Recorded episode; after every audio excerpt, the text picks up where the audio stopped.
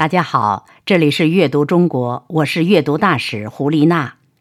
今天带给大家的经典故事是我国著名文学家、翻译家杨绛的《我们仨》节选。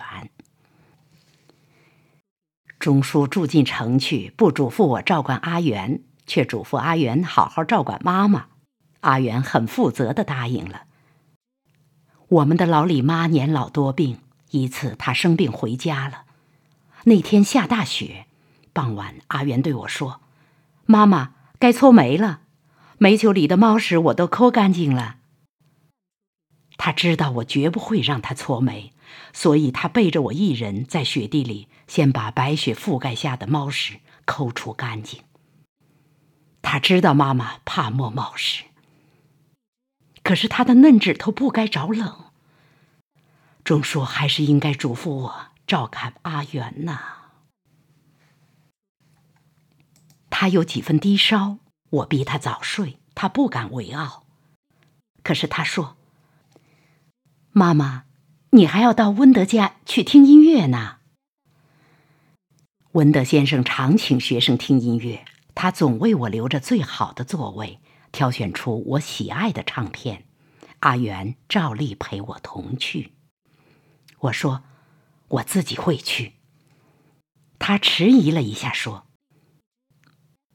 妈妈，你不害怕吗？”他知道我害怕，却不说破。我摆出大人架子说：“不怕，我一个人会去。”他乖乖的上床躺下，可是他没睡。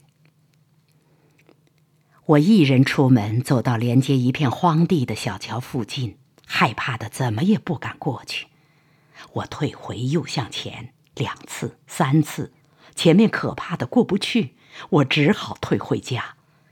阿元还醒着，我只说不去了，他没说什么，他很乖。说也可笑，阿元那么个小不点儿，我有他陪着，就像钟叔陪着我一样。走过小桥，一点儿也不觉得害怕。钟叔嘱咐女儿照看妈妈，还是有他的道理。阿元不上学就脱离了同学，但是他并不孤单，一个人在清华园里悠游自在，非常快乐。他在病床上写的《我们仨》里有记述他这种生活的章节，这里我不重复了。我买了初中二三年级的课本教他数学，主要是代数，也附带几何、三角、化学、物理、英文文法等。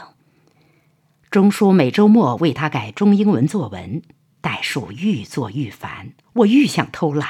我对阿元说：“妈妈跟不上了，你自己做下去能吗？”他很听话，就无师自通。过一天，我问他能自己学吗？他说能，过几天我不放心，叫他如有困难趁早说，否则我真会跟不上。他很有把握的说他自己会，我就加买一套课本让他参考。圆圆于一九五一年秋考取备满女中，当时称女十二中，高中一年级代数得了满分，他就进城住校。他在学校里交了许多朋友，周末都到我们家来玩我们夫妇只有一个宝贝女儿，女儿的朋友也成了我们的小友。后来阿元得了不治之症，住进医院，他的中学朋友从远近各地相约，同到医院看望。我想不到十几岁小姑娘间的友情能保留的这么久远，他们至今还是我的朋友。Thank you